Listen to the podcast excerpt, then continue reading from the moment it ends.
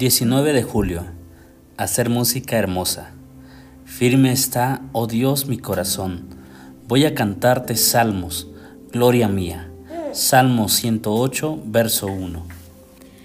Algunos niños en Cateura, en las afueras de Asunción, Paraguay, están haciendo música con residuos.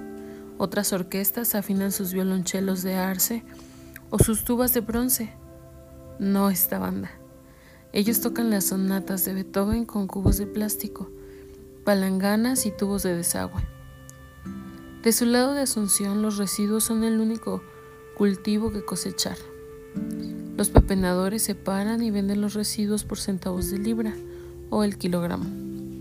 Muchos de ellos han tenido el mismo destino que los residuos. Han sido echados fuera y desechados.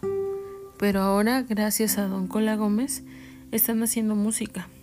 Gómez es un trabajador de los residuos y carpintero.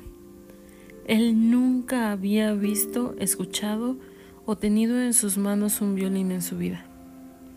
Sin embargo, cuando alguien le escribió el instrumento, el artesano no instruido llevó una lata de pintura y una charola de horno a su taller e hizo un violín.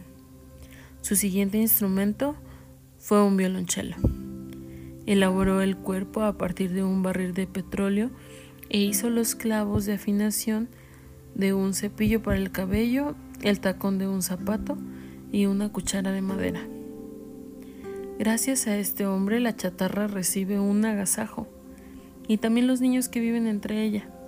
Desde el día en que su historia apareció en las noticias, han sido instruidos por maestros, aparecido en programas en televisión nacional y han salido en una gira mundial.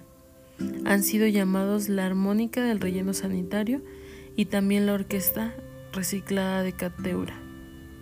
Pero yo los llamaría también una imagen de la gracia de Dios.